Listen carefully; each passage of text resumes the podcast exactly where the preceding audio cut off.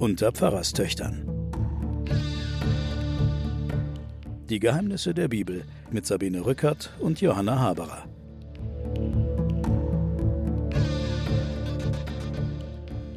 Liebe Hörerinnen und Hörer, willkommen zu den Pfarrerstöchtern und den Geheimnissen der Bibel. Wir sind ja jetzt am Ende des Buches Numeri und werden es heute zu Ende bringen mit einiger Mühe, denn es sind noch einige Seiten, aber es gibt so viele Aufzählungen und Wiederholungen, dass wir hier mit raschem Schritt vorwärts kommen werden. Mir gegenüber sitzt meine Schwester Johanna Haberer, Professorin für Theologie und Medien an der Universität Erlangen. Ich bin Sabine Rückert, stellvertretende Chefredakteurin der Zeit und wir erzählen hier die Bibel.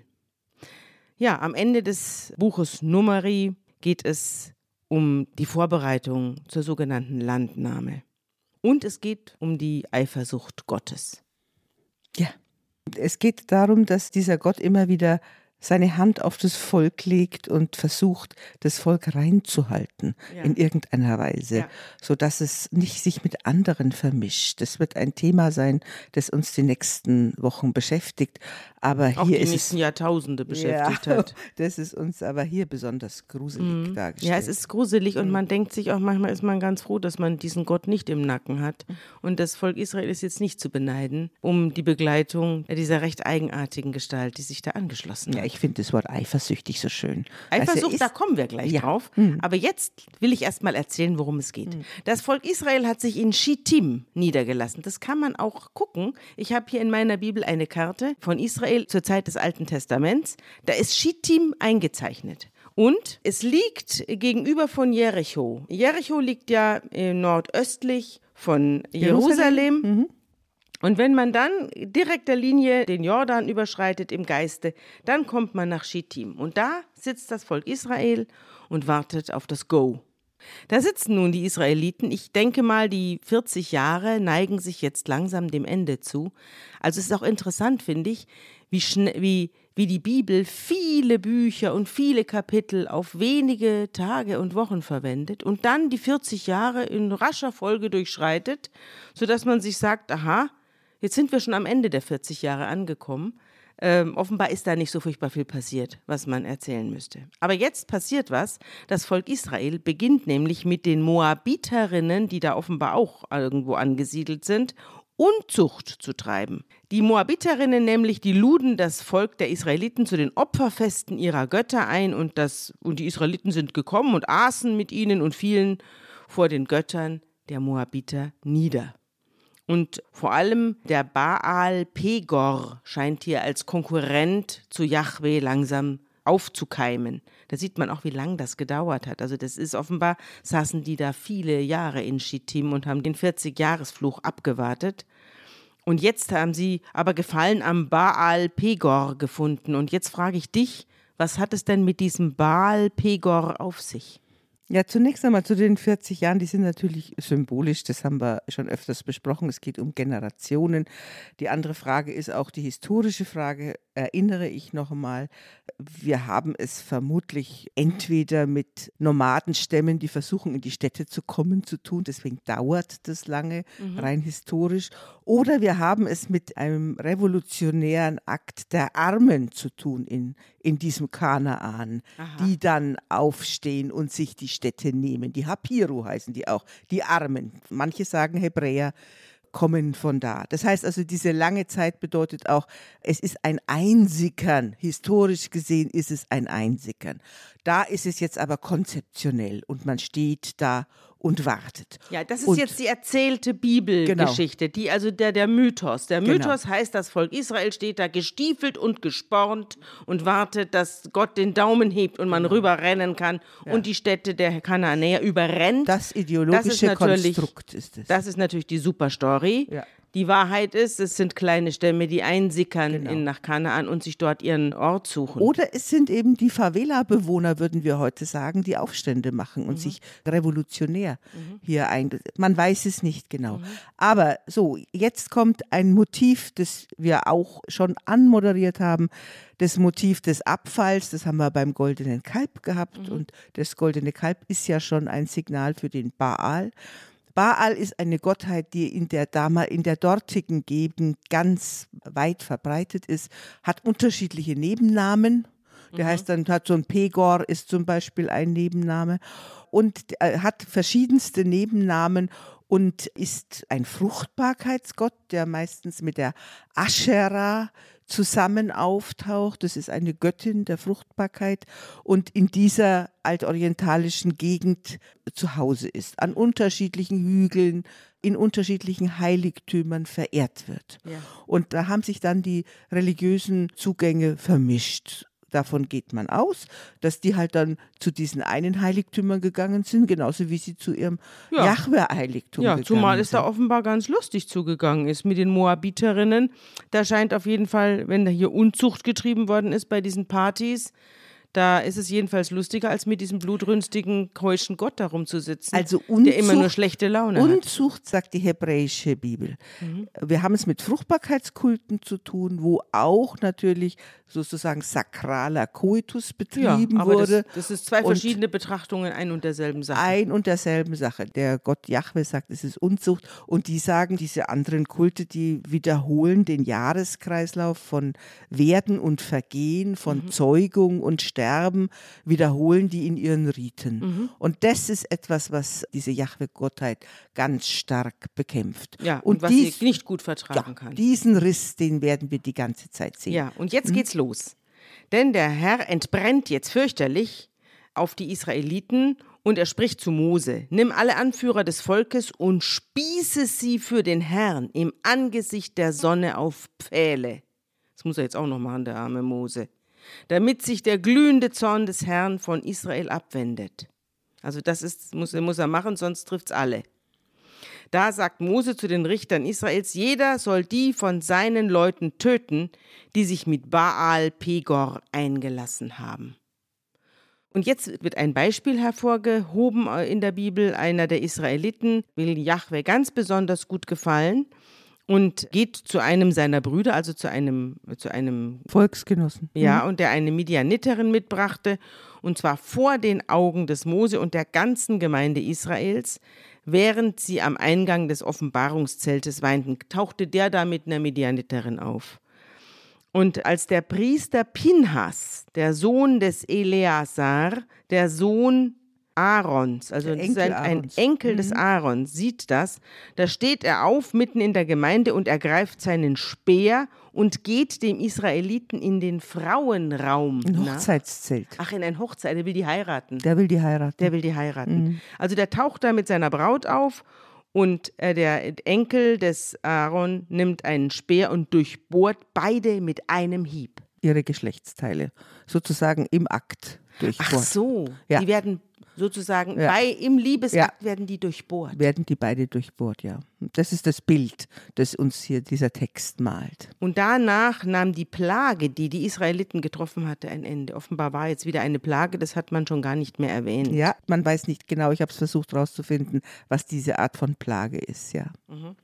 Jedenfalls sind 24.000 Menschen an dieser Plage gestorben. Und diese Mischehe ist jetzt hiermit beendet und der Gott Israels ist jetzt versöhnt.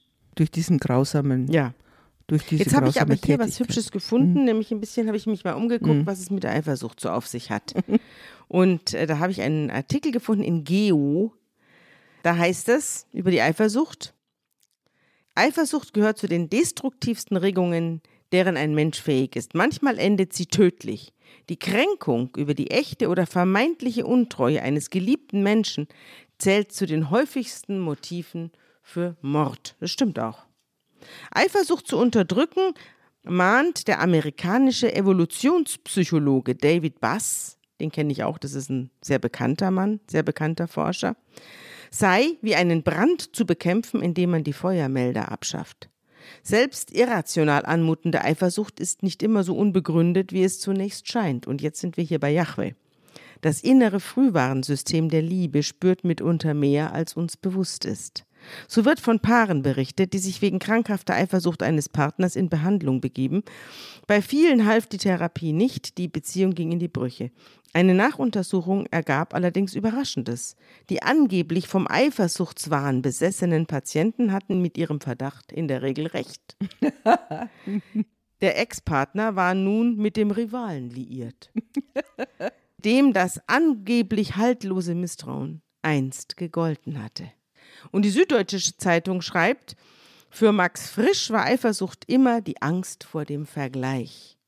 Sogar die Größe spielt eine Rolle. Kleine Männer sind eifersüchtiger. Das haben Forscher aus Spanien und den Niederlanden 2008 in Evolution and Human Behavior beschrieben, die mehr als 540 Frauen und Männer befragt hatten. Dabei zeigte sich, dass Männer unter 1,70 extrem argwöhnisch waren. Mit zunehmendem Körpermaß ließ die Eifersucht nach. Und Männer über 1,90 gehen entspannt mit dem Gedanken an vermeintliche Rivalen um. Da kann man sich vorstellen, wie groß Gott ist. Für den Philosophen Spinoza beinhaltete Eifersucht zwei Gefühle: Hass auf den Partner und Neid auf den Rivalen. Heute verstehen Wissenschaftler Eifersucht als ein komplexes Gefühl mit unterschiedlichen Adressaten, bei dem Angst vor dem Verlust der Partnerschaft, siehe Jahwe, der muss dann wieder alleine sein, wenn er sein Volk verliert, Neid, Ärger, Trauer, Klammern, Selbstmitleid und soziale Demütigung hinzukommen, wenn sich der Partner abwendet. Kränkung ist auch dabei. Stendhal zufolge ist der Schmerz der Eifersucht deshalb so bitter, weil die Eitelkeit sich gegen ihn sträubt. Das ist ein Motiv, was du jetzt von der menschlichen Eifersucht beschreibst, dass wir dann später in den prophetischen Texten nochmal deutlich sehen werden, wie wird das Verhältnis Jahwe zu seinem Volk gedeutet. Und da gibt es zum Beispiel beim Propheten Jesaja quasi ein Trauerlied auf die Geliebte. Die Zeit in der Wüste wird als die Flitterwochen bezeichnet und da waren wir noch alleine. Und dann kamst du ins Land äh, Israel und in das gelobte Land, wo ich dich doch noch selbst hingeführt habe. Und da bist du dann diesen, diesen ganzen Kulten fremdgegangen. Also die Vorstellung, ja, und dann auch, natürlich wird dann Israel dann als Hure bezeichnet und so. Und dieses Ehemotiv und dieses Eifersuchtsmotiv ist schon in der Deutung dieser Liebesbeziehung, die ja als Bund gefeiert wird. Mhm.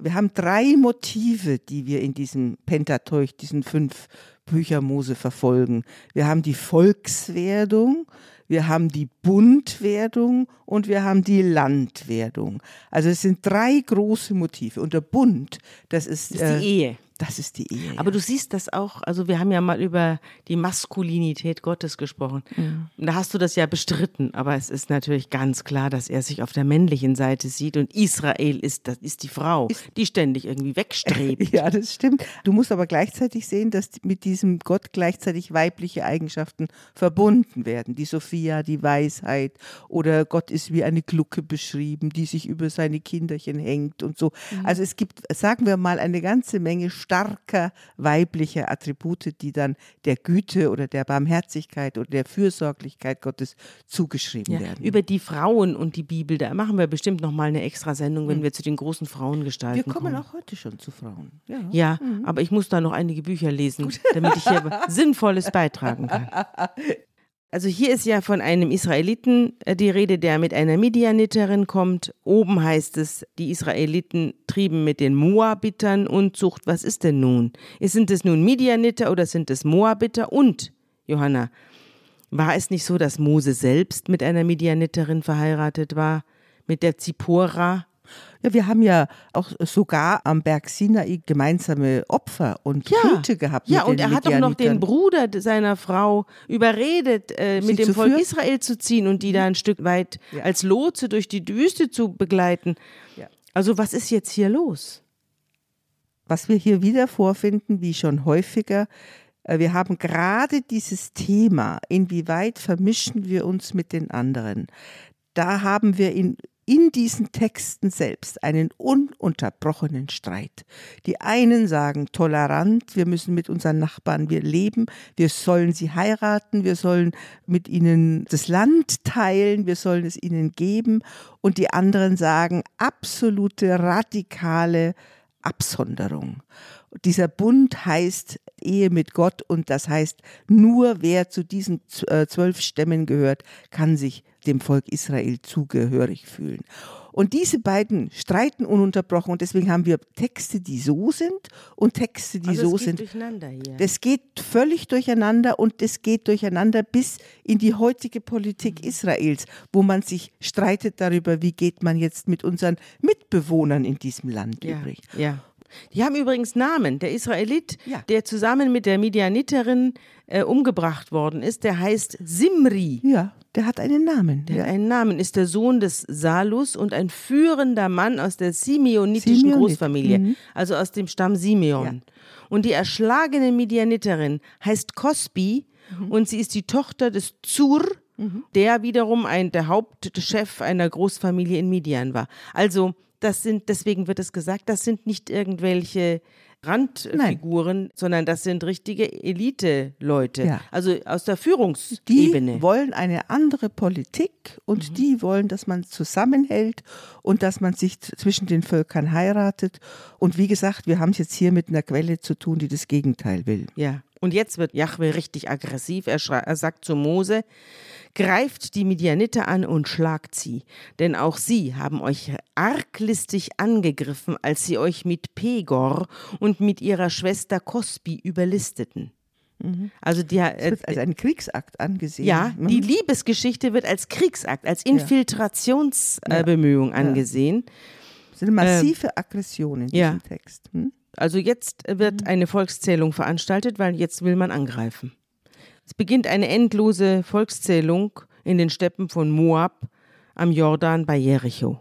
Da schlugen sie ihr Lager auf und da wird jetzt gezählt, alle Männer über 20 Jahre. Und jetzt geht's, also die Simeoniter haben so und so viel, die Gaditer und die Söhne Judas und die Issachariter und die Sebuloniter und so weiter und so fort, Ephraimiter, Benjaminiter, Daniter, Ascheriter, Naphthaliter. Insgesamt, Es ich überspringe jetzt Die hier. Liste aller Familienverbände ist es. Und aus diesen 70 Personen sind 70 Sippen geworden. Und wenn du alles durchzählst, wirst du sehen, wir haben ja am Anfang des Buches Numeri die große Heerschau über die verschiedenen Stämme gehabt. Und wenn du jetzt hier alles durchzählst, dann wirst du sehen, obwohl sie so viele Verluste hatten, ob- obwohl sie so viel Plagen hatten, wenn sie jetzt da am Schluss Jordan stehen, bereit in das Land einzumarschieren oder hineinzugehen, sind es wieder genauso viele wie am Anfang des Buches Numeri. Also wir haben ja die Rotte Korach gehabt Ja. und da sind 24.000 und so. Wichtig ist, um den Bogen zu schlagen, es sind jetzt wieder genauso viele und aus den 70 ältesten Personen sind 70 Sippen geworden. Aha, und die Gesamtzahl der gemusterten Israeliten Genau. betrug 601.730 Mann. Genau. Steht hier. Ja, und in der ersten Runde sind es nur 600.000 oder so. Ähm, ich will nur darauf hinweisen, es jetzt, wo sie reingehen, obwohl sie so viel verloren haben und obwohl zwei Generationen vorbeigegangen sind, haben sie sozusagen, sind sie wieder genauso viele wie vorher. Das ist die, das ist der, Das ist der Witz an dieser von ganzen- diesen ganzen Zahlenhuberei hier. Ein, ein, ein endlose Zahlen, Mhm. äh, das kann man niemandem zumuten. Zumal mit tausend tollen Namen wieder, ne, muss ich schon sagen. Zelofhat ist zum Beispiel hier ein Name einer Frau. Zelofhat. So wunderbar, oder? Also sehr, sehr schöne Mhm. Was Namen. du da auf jeden Fall genannt. lesen kannst, Mhm. was sich auch bis heute auch ähm, im, im israelischen Militär spiegelt, du hast Frauen in der Kriegsrotte sozusagen. Es werden ja die Leute, die äh, sozusagen Krieg führen können, hier aufgezählt. Und das sind auch eine, überraschenderweise eine ganze Menge Frauennamen Ja. dabei. Ja. Deswegen nimmt man an, dass es auf jeden Fall Frauen auch damals schon mit Krieg geführt haben, vielleicht in der zweiten, dritten Reihe um die hinteren Reihen zu sichern. Auf jeden Fall Frauen waren bei diesen kriegerischen Tätigkeiten, das ist eine Erinnerung daran, immer beteiligt. Jetzt beginnt man unter diesen ganzen zwölf Stämmen das Land zu verteilen. Also die haben das Land noch nicht mal erobert. Da beginnen sie den, das Fell des Bären schon zu verteilen, noch bevor er erlegt ist. Das finde ich auch interessant. Und sie haben schon mal geklärt, dass die großen Sippen, also die großen Stämme, kriegen viel Land und die kleinen Stämme kriegen wenig Land, aber alles wird durch das Los verteilt. Also es wird nicht irgendwie von oben herab bestimmt von Mose oder seinen rechten Händen, sondern es wird äh, bestimmt von letztlich von Gott, ne? Wenn ja, man das loswirft. Das ist natürlich das Zeichen dafür, dass nicht irgendein Mensch darüber bestimmt, sondern dass das Gott. Gottes Urteil ist. Ja. ja. ja. Unter den Leuten, die jetzt hier gemustert wurden, war, das steht hier auch, niemand mehr von denen, die Mose und der Priester Aaron in der Wüste Sinai gemustert hatten. Genau. Denn über sie hatte der Herr ja gesagt, sie müssen in der Wüste sterben. Daher war keiner von ihnen mehr am Leben geblieben, außer Kaleb, der Sohn Jephunes und Joshua, der Sohn des Nun. Und äh, Joshua spielt ja später eine große Rolle spielen, aber jetzt wird er hier einfach nur erwähnt. Und jetzt wird auch interessant, auch ganz interessant, dass jetzt, also auch wieder Vorverteilung äh, des Bärenfells, gesagt wird, dass auch die Frauen erben können. Es geht also um die Erbordnung der Frauen, weil die Frauen kamen und haben gesagt, was machen wir denn, wenn wir keine Brüder haben? Wer erbt denn dann hier? Und dann sagte Mose zu den Töchtern Zelofhats, du musst ihnen eigenen Grund und Boden als Erbbesitz bei den Brüdern ihres Vaters geben, also den Erbbesitz ihres Vaters auf sie übertragen. Also wenn jemand ohne Söhne stirbt, dann übertragt seinen Erbbesitz auf die Töchter. Ja, ja das also, ist auch interessant. Es ist sehr schön, wie der Amos Ost, der hat ein Buch geschrieben über Juden und Worte. Und da werde ich heute auch noch einiges davon erzählen. Aber diese Stelle ist für ihn besonders wichtig, ja. weil er sagt, bei uns Juden ist auch, äh, ist das Wort Religion erst sehr spät aufgekommen. Das, was wir wirklich haben, ist immer das Wort Regeln und Gesetze und Regeln und Gesetze. Und dieses Wort äh, haben wir nie eigentlich mit Glauben verbunden, sondern immer mit Recht.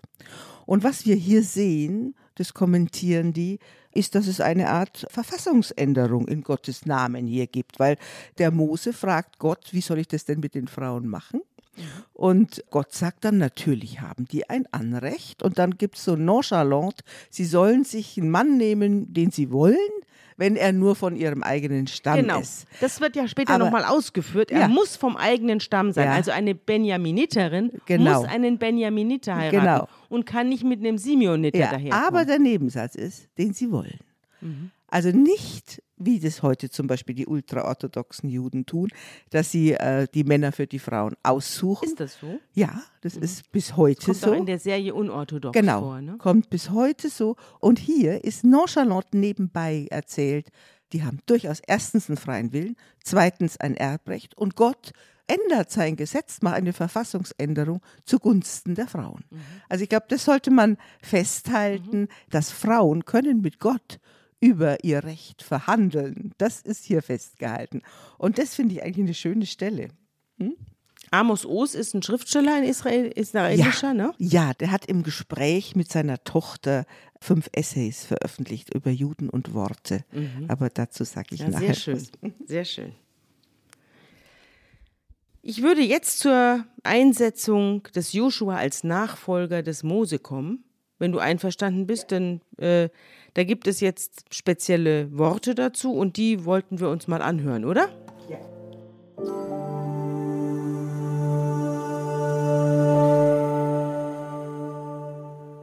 Und Mose redete mit dem Herrn und sprach, Der Herr, der Gott des Lebensgeistes für alles Fleisch, wolle einen Mann setzen über die Gemeinde, der vor ihnen her aus und eingeht und sie aus und einführt, damit die Gemeinde des Herrn nicht sei wie die Schafe ohne Hirten.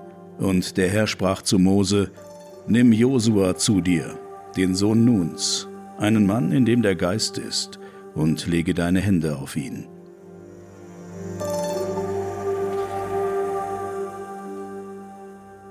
Mhm. Das heißt, der, der Joshua wird jetzt zum Kriegsführer ernannt, oder? Ja, der wird zum Führer dieses Volkes ernannt, nicht nur zum Kriegsführer. Wir haben eine ganze Menge Begriffe jetzt erst gerade erst auch eingeführt. Zum ersten Mal haben wir in diesem Text jetzt in Numeri, äh, vor einem Kapitel war das, glaube ich, den Begriff der Richter. Den haben wir auch bisher noch nicht. Was für Ämter gibt es eigentlich in diesem Israel? Und der Josua wird als Heerführer eingesetzt, aber auch natürlich als Richter und aber einer, der äh, dem Volk verantwortlich ist. Also besonders ist hier, äh, dass es eine Art, ich sage jetzt mal, Ordination gibt. Dem wird also, dem werden die Hände aufgelegt. Es gibt ganz im Unterschied zu Mose die größtmögliche Öffentlichkeit. Mhm. Mose sitzt, ist ja damals über das Feuer und über den Namen Jahwes zu seinem Job gekommen. Ja, quasi im äh, Zweier, im quasi, Zweier-Team. Quasi mhm. im Zweier und musste dann die ganze Zeit beweisen, dass das stimmt. Ja. Ganz anders beim Josua. Der Josua wird also vom Gott der Lebensgeister alles Fleisches. Das ist ganz selten wird Jahwe so benannt. Also das ist äh, ein Rückgriff auf die Schöpfungs Ordnung, ja. Mhm. Lebensgeister alles Fleisches, Herr über Leben und Tod. Und dann wird der Josua dem Volk unterstellt eigentlich und dem er soll dem Volk dienen. Er soll ihm mhm. dienen, ja. Es mhm. ist nicht so, dass er der Herr wird, sondern es, er wird als Diener im Interesse des Volkes und den hohen Priestern wird er auch noch unterstellt.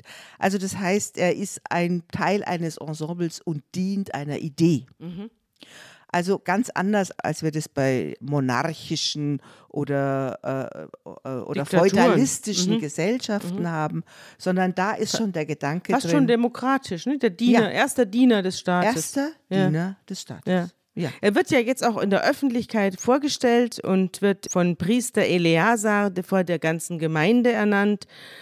Und dann soll er vor dem Herrn um die Entscheidung durch das Urim-Orakel bitten. Ja. Sagt dir das was? Ja, ist eine, es kommt immer wieder Urim und Tunim vor. Das sind äh, Orakelsteine, nimmt man an. Man mhm. nimmt auch an, dass es diese Gehänge in den Priesteredelsteinen sind. Man weiß es nicht ganz genau, aber es sind vermutlich Orakelsteine, die dann über sein, sein Schicksal eigentlich eine magische Handlung, es ist so ein Stück magischer Autorität, die ja. da passiert. Und dann ziehen wir in den Krieg, nämlich in die Midianiterkriege. Jetzt wollte ich aber, bevor wir da hineinziehen und jetzt äh, hier ein fürchterliches Blutbad anfängt, äh, wollte ich dich fragen, wie kann das sein, dass dieser Gott, der ja die zehn Gebote, oder sagen wir mal zu den, die, die Gebote, die dann zu zehn Geboten zusammengestrichen worden sind, an die Israeliten gegeben hat, unter anderem das fünfte Gebot, du sollst nicht töten, wie kann das sein, dass der jetzt hier ununterbrochen zum Töten aufruft und wir werden es ja gleich sehen, äh, zu einem gnadenlosen Ausrotten von Völkern und Gruppen und Menschen? Wie passt denn das zusammen? Du musst hier die Konkurrenz sehen zwischen dem ersten Gebot und dem zweiten Gebot und dem fünften Gebot. Mhm. Wir haben das fünfte Gebot, würde ich sagen, ist so eine Art Zivilrecht. Und die, also du sollst nicht töten. Ja, und die, sagen wir mal, die Großverfassung, in den dieses Zivilrecht eingebaut ist, ist, du sollst keine anderen Götter haben neben mir und du sollst den Namen des Herrn ehren und diesen Fokus auf die Heiligkeit Gottes, der schlägt äh, in diesen Texten zumindest, mhm. dass du sollst. Also man soll nicht töten. töten, außer jemand beleidigt den Namen Gottes. Ja, man soll nicht töten, nur die Leute, die den Namen Gottes beleidigen, die sich nicht ihm unterwerfen, ja. die ihn nicht bekennen. Also alle, die keine Israeliten sind. Das Tötungsgebot ja. gilt also untereinander, innerhalb des eigenen Volkes, ja. aber es gilt nicht für außerhalb. Es gibt alles außerhalb ist dann kein Töten mehr, sondern Krieg. Genau. Mhm. Und dieser Krieg ist heilig. Mhm. Haben wir ja schon gehabt, bei dem mhm. soll keine Beute gemacht werden und so mhm. kommt ja immer wieder. Es wird der Bann ausgesprochen und das Töten ist legitim, wenn es andere Völker betrifft. Gut. Das haben wir auch, haben wir auch. in Teilen des Koran haben wir das ja auch. Mhm. Ja. Wir ziehen jetzt in die Rache an den Midianitern, die früher dem Volk so treu gedient haben. Und sie sollen, sagt Mose, über Midian herfallen, um die Rache des Herrn an Midian zu vollstrecken. Und jetzt ziehen sie los, je Stamm tausend Mann, im Ganzen zwölftausend zum Krieg gerüstete Männer. Und dieses Midianiter-Gebiet, das ist, du hast es ja vorhin schon mal beschrieben. Sie ziehen jetzt erstmal in den Osten. Ja. Ja, es ist östlich genau. äh, von Schittim, wo sie liegen. Also genau. Also sie ziehen jetzt erstmal nicht in den Westen, in das gelobte Land über den Jordan, sondern sie ziehen jetzt erstmal nach Osten und äh, machen den Midianitern Angst. Jordanien, Syrien, dieses ja. Gebiet jetzt, ja. Mhm. Genau, und das tun sie, mit heiligen Geräten und Lärmtrompeten. Diese Lärmtrompeten werden später noch eine Rolle spielen, aber die werden hier auch schon eingesetzt.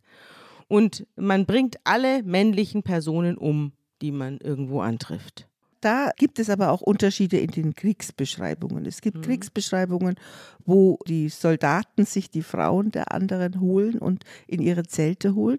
Und es gibt Kriegsbeschreibungen, wo die ganzen Familien hingerichtet werden. Das wird ja jetzt erklärt. Mhm. Als sie die Männer erschlagen hatten, brachten sie auch noch die Könige von Midian um. Evi, Rekem, Zur, Hur und Reba. So heißen die fünf Könige mhm. von Midian und auch Bileam, das ist der mit dem Esel. Mhm. Der Sohn Beors, den brachten sie auch mit dem Schwert um, ob, mhm. weil er sie nicht verfluchen konnte. Mhm. Also er wird hier, das steht hier in meiner Fußnote, Bileam scheint, der wird hier verdächtigt, gegen Jahwe heimlich gearbeitet zu haben und deswegen bringen sie ihn auch um. Und die Frauen von Midian und die kleinen Kinder nehmen sie als Gefangene mit, das ganze Vieh und der reiche Besitz der Midianiter. Alle Städte im Siedlungsgebiet der Medianiter und ihre Zeltdörfer brennen sie nieder. Alle Menschen und das ganze Vieh nehmen sie mit. Also da siehst du auch wieder, wir hatten ja schon Konzepte des Heiligen Krieges, wo die Soldaten sich nicht bereichern durften, ja. kein Gold mitnehmen durften und alles zurücklassen durften. Und hier wird auch dieses durchbrochen. Also wir haben auch hier keine einheitlichen Konzepte, was eigentlich Krieg heißt. Jetzt pass auf, jetzt kommen sie mit diesem ganzen eroberten mhm. äh, Personen und Sachen und Tieren, kommen sie zurück und bringen es dem Mose, stellen es dem Mose vor. Und der Mose geriet in Zorn über die Befehlshaber, die Hauptleute der Tausendschaften und die Hauptleute der Hundertschaften, die vom Kriegszug zurückkamen. Und jetzt sagt er was mhm. zu ihnen. Und das hören wir uns an. Mhm.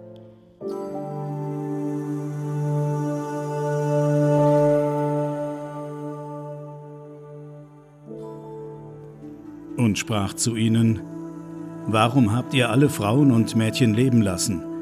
Siehe, haben nicht diese die Israeliten auf Bileams Rat hin vom Herrn abtrünnig gemacht in der Sache mit Peor, so dass der Gemeinde des Herrn eine Plage widerfuhr? So tötet nun alles, was männlich ist unter den Kindern, und alle Frauen, die schon einen Mann erkannt und bei ihm gelegen haben. Aber alle Mädchen, die noch nicht bei einem Mann gelegen haben, die lasst für euch leben.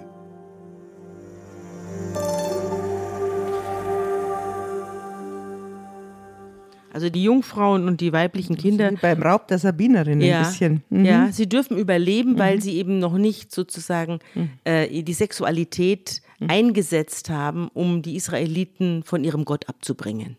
Ja, vielleicht oder auch auf diese Weise holen sie sich natürlich neue Frauen ins, ins ja, Volk. Klar. Aber das. das. könnten sie ja mit ja. den anderen auch. Sie bringen ja. ja alle um, die keine Jungfrauen mehr sind. Ja, das stimmt. Du meinst also, das, das meint, dass die Sexualität als Kriegswaffe. Das wird doch die ganze Zeit hier unterstellt. Unterstellt, ja. ja. Und unterstellt, dass Biliam der Anstifter war. Mhm. Das hat eigentlich mit der Biliams-Geschichte, wie wir es das letzte Mal erzählt haben, gar nichts Überhaupt zu tun. Überhaupt nichts zu tun. Es wird mhm. auch hier in den Fußnoten immer wieder diskutiert, dass mhm. Biliam eine mhm. offenbar eine ambivalente Figur ist, die mal ja. so, mal so gezeichnet wird. Mhm.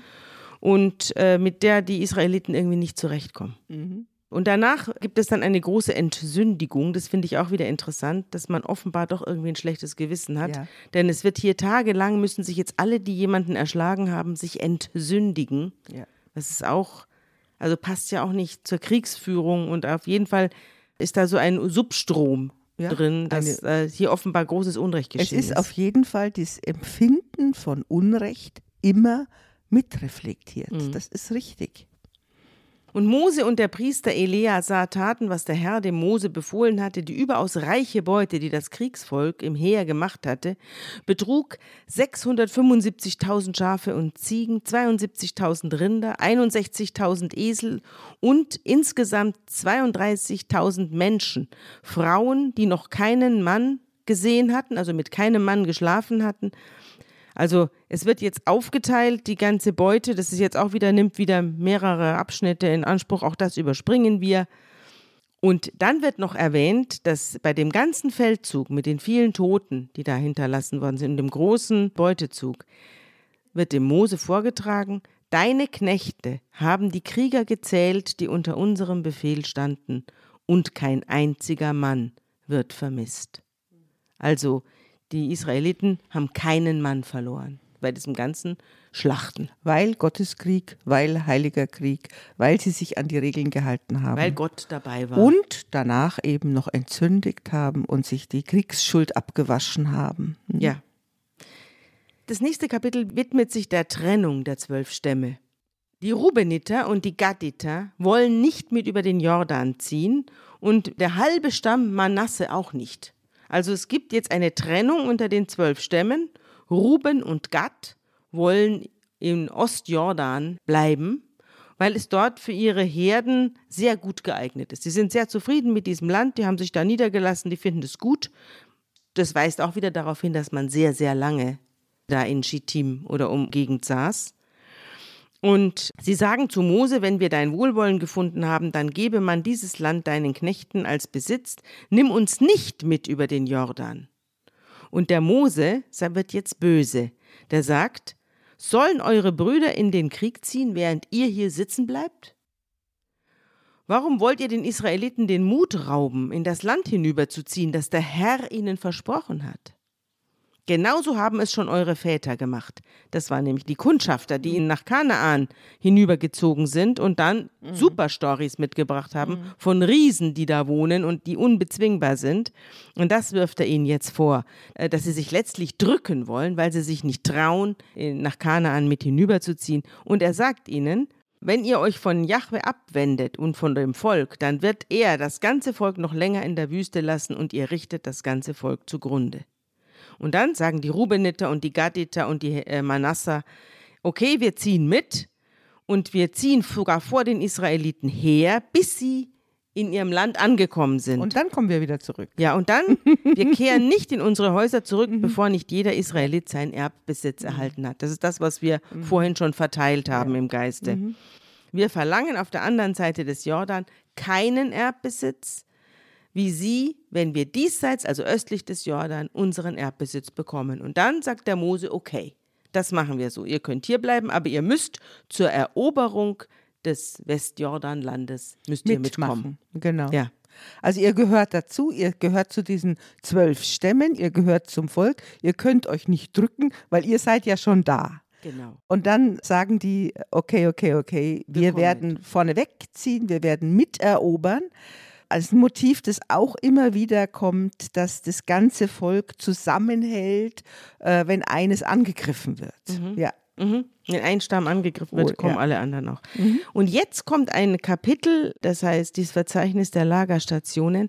Da wird im Geiste seit dem Auszug aus Ägypten jede einzelne Lagerstätte aufgezählt von Ramses über Sukkot, Etam, Pihahirot, Migdol, Mara, Elim, das Schilfmeer, Dovka, Alush und so weiter. Theologische Navigationsaufzeichnung mhm. ist es durch mhm. die Wüste. Wo sind Sie überall gewesen? Ja, wo sind Sie überall gewesen? Und wir lesen das Navigationsgerät aus. Ja, bis nach Shittim, also mhm. jetzt, wo Sie jetzt sitzen, ja. bis dorthin wird jetzt mhm. alles aufgezählt. Das kann jeder gerne nachlesen. Das ist das mhm. Buch Numeri, Kapitel 33. Wir lesen es nicht. Ja, äh, aber es ist sozusagen die theologische Landkarte, wird ja. nochmal aufgemacht. Und dann sagt, äh, hält Mose eine Rede zu den Israeliten und sagt, wenn ihr den Jordan überschritten und Kanaan betreten habt, dann vertreibt vor euch alle Einwohner des Landes und vernichtet alle ihre Götterbilder. Alle ihre aus Metall gegossenen Figuren sollt ihr vernichten und alle ihre Kulthöhen zerstören. Also auch mhm. die sind auf die Berge gegangen. Ja, das ist ja wie gesagt ein Motiv schon anmoderiert, das dann auch bleibt. Wir können davon ausgehen, dass es ein in, in diesen ganzen Hunderten von Jahren, wo diese Texte niedergeschrieben und redigiert worden sind, dass es ein steter Kampf ist, um diese Religion bei ihrem Jahwe zu bleiben. Weil mhm. wir müssen von der Realität ausgehen, dass die Leute einfach sozusagen religiös polyamor gelebt haben. Ja. Und die sind dann, und die hatten natürlich möglicherweise Kulte, diese Baalskulte und Aschera und Astarte, die hatten möglicherweise Feste gehabt, die deutlich mehr Spaß gemacht haben. Ja. Und insofern war da die, äh, die Konkurrenz Konkurrenz sehr hoch. Interessant finde ich auch, dass dieses Israel, das ja früher hieß, einer kämpft mit Gott, der Gottesstreiter, der Gotteskämpfer, wie wir ja uns erinnern, Jakob wurde ja zu Israel umgetauft.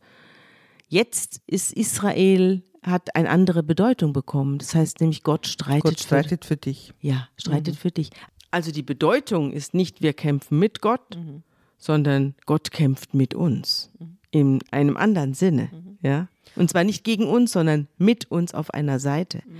Also eine andere Bedeutung desselben ja. Wortes. Auch ein theologisch äh, sich dann weiter fortschreitender Gedanke, der immer darauf beharrt, dass die Israeliten, wenn sie sich ihrer Stärke bewusst werden oder wenn sie sich überlegen, ob sie einen Krieg anfangen, wird man dann in allen anderen Büchern wiederfinden, wo es immer wieder heißt, du wirst den Krieg ohne deinen religiösen Bundesbezug verlieren. Wenn du auf deine Waffen setzt und nicht auf Gott, wirst du ihn verlieren. Das ist ein Dauermotiv, das immer wieder kommt. Auf eigene Stärke darfst du nicht setzen, weil da wirst du untergehen. Mhm. Es ist auch interessant, dass Mose ihnen jetzt ans Herz legt, wenn sie jetzt da hineingehen in das, in das verheißene Land und die Bewohner dort umbringen oder vertreiben, dann dürfen sie auf keinen Fall einen von ihnen übrig lassen. Und das begründet er so. Wenn ihr die Einwohner des Landes vor euch nicht vertreibt, dann werden die, die von ihnen übrig bleiben, zu Splittern in euren Augen und zu Stacheln in eurer Seite. Sie werden euch in dem Land, in dem ihr wohnt, eine große Gefahr bringen. Also jeder, den ihr übrig lasst, der sitzt da und wird irgendwann mal etwas gegen euch ausbrüten. Ja, aber auch er wird dich an deine Schuld erinnern. Also der Splitter im Auge, ja. den werden wir dann in der Bergpredigt wieder sagen. Was ja. siehst du, den Splitter im Auge des anderen ja. und den Balken in deinem eigenen Auge nicht? Dieser Splitter im Auge heißt eben, dass man erinnert wird eben an das, was man denen angetan hat. Das sollte man am besten von vornherein unterdrücken. Mhm. Ah, das ist der Grund. Ja, und auch natürlich der andere Aspekt genauso. Aber die erinnern mhm. sich ja auch daran, was man ihnen angetan ja, hat. Ja, genau. Und dann kommt eine Definition Israels. Also die Grenzen Israels werden jetzt abgeschritten. Ich habe das versucht nachzuvollziehen. Es ist nicht einfach, mhm. denn diese Orte gibt es nicht mehr. Dann ist da auf einmal äh, die Behauptung drin, Israel solle bis zum Euphrat reichen. Genau. Also es ist ja gigantisch. Also das ist sozusagen ein, ein Groß, ein Groß-Israel. Ja, bis zum, wird hier versprochen. Über ganz Syrien bis hin zum, zur Grenze zum Irak mhm. und dann bis zum, zum bis Mittelmeer, zum Mittelmeer mhm. und oben Dan und mhm. unten Beersheba. Ja. Also das heißt, du hast im Grunde genommen, bist du äh, vom Libanon bis nach praktisch nach Ägypten und von heutigem Irak bis zum Meer. Ja. Äh, das ist sozusagen die größtmögliche Ausdehnung dieses Landes. Mhm. Das wird später noch öfter mal definiert und da fällt es dann deutlich kleiner aus. Ja. Da heißt es dann vom Jordan bis zum Mittelmeer. Ja, genau. Also ziemlich genau das, ja. was wir heute als Israel kennen. Mhm. Jetzt kommen mit den Leviten und Asylstätte. Ist das noch interessant? Für die Rechtsprechung ist es interessant, dass es für Leute, die äh, nicht gemordet haben, sondern einen Totschlag begangen haben und deswegen auch der Blutrache in irgendeiner Weise ausgeliefert sind, sowas wie Asylstätten ja, gegeben. so Sanktuarien ne, ja, werden da errichtet. Asylstätten gegeben haben muss, mhm. wo die dann der Blutrache entnommen waren. Mhm und dann es möglicherweise sowas wie nochmal ein Rechtsfall aufgenommen wurde und man das noch einmal verhandelt hat. Mhm. Also das ist, das ist hier noch so ein eigentlich ein Splitter äh, oder ein Aussprengsel äh, ja. in dieser äh, Geschichte, die ja. ja. eigentlich jetzt mit dem Start ins Land ja. endet. Ja, wir sind jetzt am Ende des Buches Numeri. Und es geht dann nochmal um den Erbbesitz der Frauen und dass die eben innerhalb des eigenen Stammes heiraten müssen, wenn sie dann das Erbe behalten wollen. Aber das äh, überspringen wir jetzt. jetzt aber sich den Mann mehr, selber aussuchen dürfen. Ja, mhm. aber es ist jetzt nicht mehr mhm. von allzu großer Bedeutung. Mhm. Wir kommen in der nächsten Ausgabe unseres Podcasts zum Buch Deuteronomium, also zum fünften Buch Mose, das eigentlich nur aus einer langen Rede besteht. Ja, das ist die Abschiedsrede von Mose. Ja. Und am Ende das, des fünften Buches Mose mhm. stirbt er ja dann auch. Ja. Aber ich wollte, bevor wir jetzt hier den Podcast beenden, auf eine ganz andere Geschichte kommen. Nämlich auf die Frage, wie sehr können wir dem trauen, was wir hier hören. Werbung. Diese Woche in der Zeit? Die Bücher des Frühlings. 16 Seiten blühende Fantasie. Von gefährlichen Liebschaften, einer Flucht auf dem Mississippi und magische Erzählkunst. Das Literaturspezial zur Buchmesse in Leipzig. Die Zeit, Deutschlands größte Wochenzeitung. Jetzt am Kiosk oder direkt bestellen unter zeit.de/slash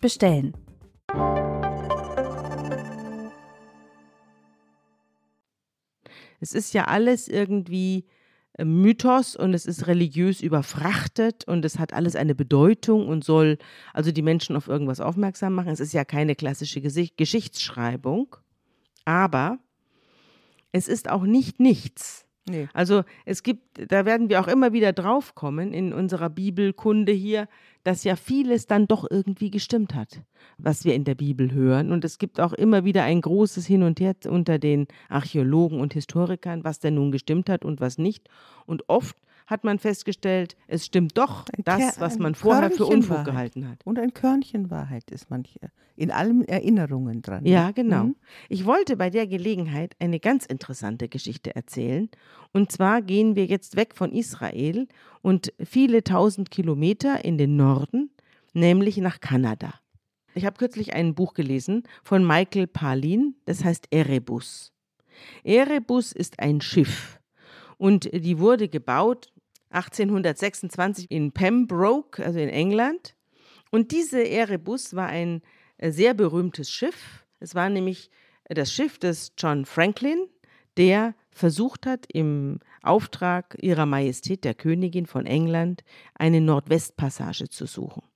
Das heißt, er ist mit der Erebus, Erebus heißt Finsternis, Unterwelt, und im Schwesterschiff der Terror, Schrecken, also so nannte man die Schiffe. Es waren, es waren Entdeckerschiffe, in Wirklichkeit waren es aber Kriegsschiffe, die dann, weil der Krieg gegen Frankreich aufgehört hat, hatte man auf einmal zwei Kriegsschiffe, die zu Entdeckerschiffen umgebaut werden mussten. Aber ihren schrecklichen Namen haben sie behalten. Und leider wurde das dann auch Wahrheit.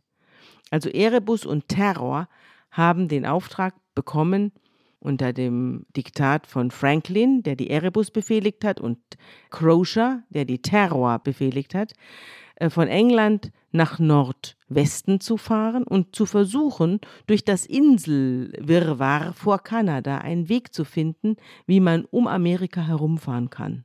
Also man musste irgendwie diesen amerikanischen Kontinent schneller umfahren, um nach Asien zu kommen mit den Schiffen, aber Dazu musste man durch diese ewig vereiste Inselwelt vor Kanada vordringen.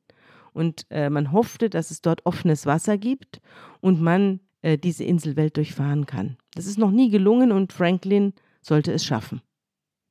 Am 19. Mai 1845 ist Sir John Franklin mit Erebus und Terror, dem Schwesterschiff, man fuhr ja immer zu zweit, aufgebrochen in, nach Nordwesten an Grönland vorbei an der Baffin Bay vorbei, in, hinein in diese Inselwelt. Ich will jetzt nicht die Geschichte von, von John Franklin erzählen, sondern etwas ganz anderes. Wie wir alle wissen, gingen sowohl Erebus als auch Terror verloren. Die wurden nicht gefunden. Die beiden Schiffe waren verschwunden. Es gab endlos viele Expeditionen, die im Nachgang losgeschickt worden waren, um diese beiden Schiffe und ihre Mannschaft, es waren ja 120 People, aufzufinden und irgendwie wieder zurückzubringen. Und keiner hat es geschafft, niemand. John Ray war einer der Sucher, die losgeschickt worden waren, um diese beiden verlorenen Schiffe. Also es war, man hat natürlich ein paar Jahre abgewartet, so drei, vier Jahre. Dann hat man gemerkt, die kommen nicht mehr und dann hat man angefangen loszuschicken. Und dieser Sir Ray ist auch losgefahren. Er war ein Forscher vom Schlage Amundsen, also des, des Entdeckers des Südpols, also einer, der den Einheimischen zuhört und sich abschaut, was sie tragen, was sie essen, was sie unternehmen, um in dieser Kälte zu überleben. Und im Laufe seines Lebens hat er die Umrisse von zuvor unentdecktem Land auf 3000 Kilometer Länge kartiert und dabei nur einen einzigen Mann verloren. Also der war extrem angepasst an die ganzen feindliche Umgebung. Welch ein Kontrast zu den unseligen Expeditionen, deren Schicksal er als erster auf die Spur kam. Er war nämlich derjenige, der als allererster eine Spur von Sir Franklin und von Crozier gefunden hat. Und warum? Weil er der Erste war, der den Inuit zugehört hat, also den Eskimos, die dort oben leben. Und darüber schreibt, heißt es in diesem Buch von Michael Palin, Erebus, folgendes. Mit Hilfe von Inuk Puyuk und anderen Inuit konnte Ray wenigstens in Teilen das Geschehen der offensichtlich letzten Tage der Expedition rekonstruieren. Sie berichteten von 40 Männern, die vor vier Wintern, also im Jahr 1850, von King William Island aus Richtung Süden übers Eis marschiert waren und Schlitten hinter sich hergezogen hatten. Die haben also die Schiffe waren mhm. festgefroren und die Mannschaft, mhm. die Mannschaft hat die Schiffe verlassen und hat äh, die Beiboote genommen, falls man wieder offenes Wasser findet. Und diese Beiboote hat man in Schlitten hinter sich hergezogen, also in Schlitten, von denen einer mit einem Boot beladen gewesen sei. Keiner von ihnen hatte Inuktitut, also die Sprache der Ureinwohner, gesprochen, doch mittels Zeichensprache hatten sie ihnen mitgeteilt, dass ihr Schiff oder ihre Schiffe von Eis zerstört worden waren und sie sich zu Fuß auf den Weg in den Süden gemacht hatten, um dort etwas zu essen zu finden. Die meisten Männer waren ausgemergelt und schwach, doch ihr Anführer wurde als großer, stämmiger Mann mittleren Alters geschildert, eine Beschreibung, die auf Francis Crozier, den Kapitän der Terror, passte. Die Inuit nannten ihn Agloka. Er hatte ihnen Robbenfleisch abgekauft und weil sie sich nicht verständigen konnten, waren schließlich alle ihres Weges gezogen.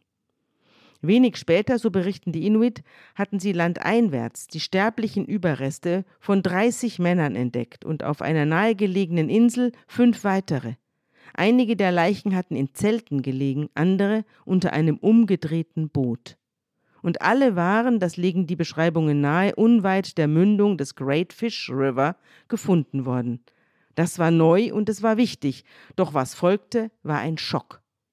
Der Zustand der Leichen und der Inhalt der Kochtöpfe lassen darauf schließen, so fasste Ray den Bericht der Inuit zusammen, dass sich unsere erschöpften Landsleute dazu gezwungen sahen, zum Äußersten zu greifen, um zu überleben.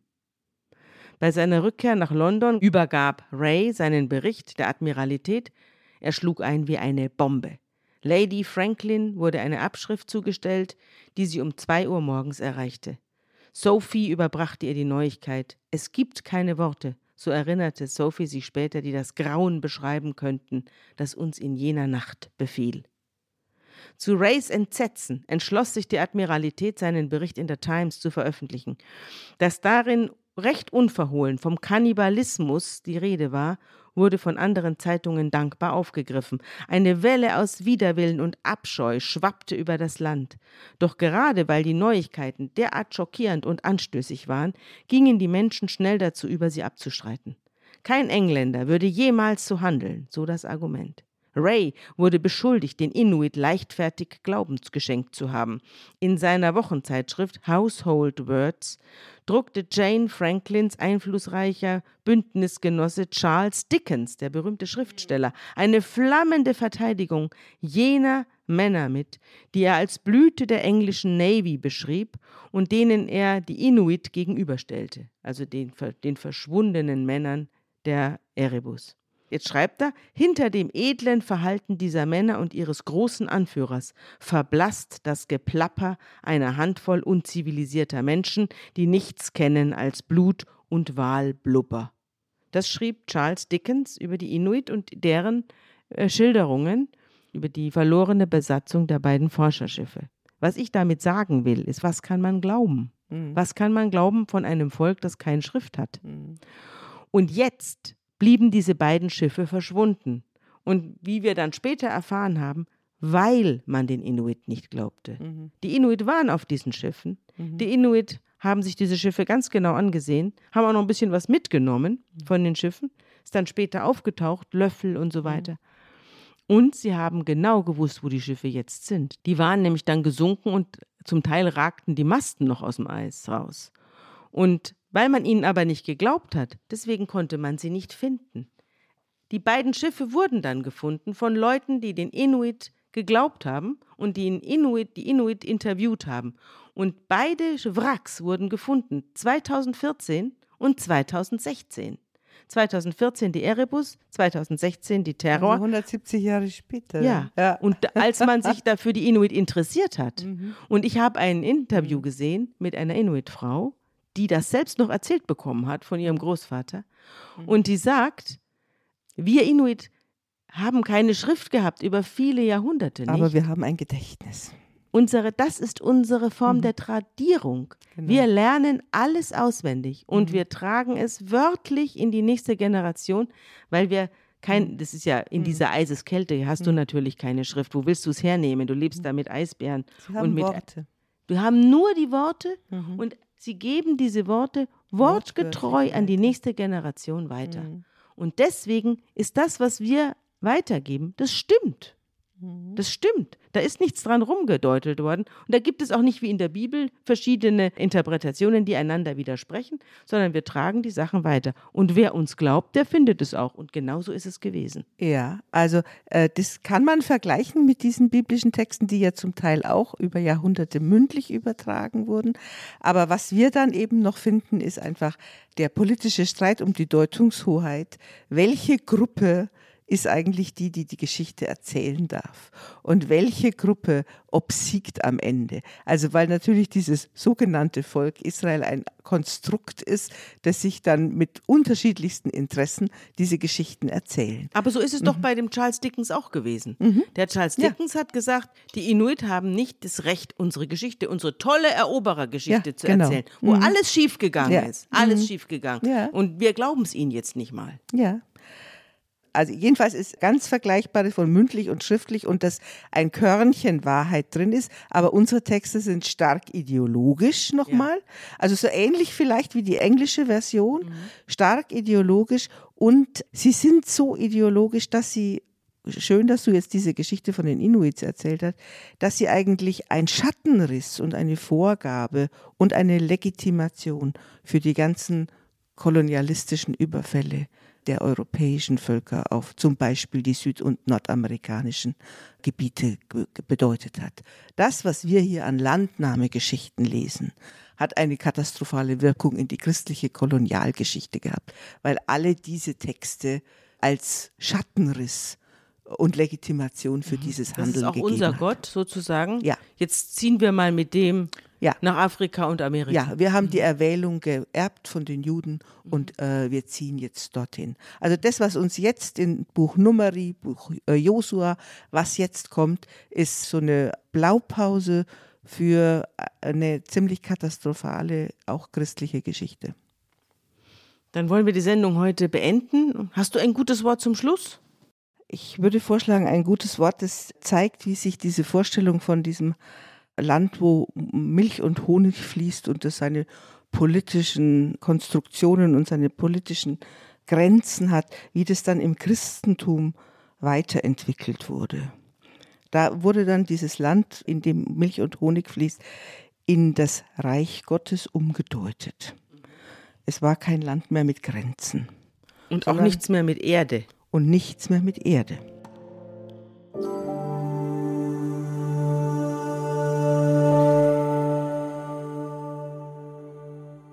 Als er aber von den Pharisäern gefragt wurde, Wann kommt das Reich Gottes? antwortete er ihnen und sprach, Das Reich Gottes kommt nicht mit äußeren Zeichen.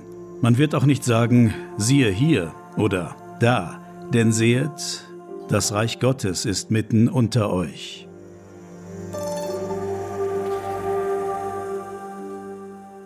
Im Christentum ist dieses Land dann spiritualisiert worden. Und es wurde dann etwas, was sozusagen in den Herzen lebt und sich in einer Art von Miteinander, wie man miteinander umgeht, zeigt. Und ich finde, diesen Weg in die Spiritualisierung dieses Landes, den werden wir jetzt dann in den nächsten Büchern gehen. Tschüss, Sabine. Tschüss, Johanna.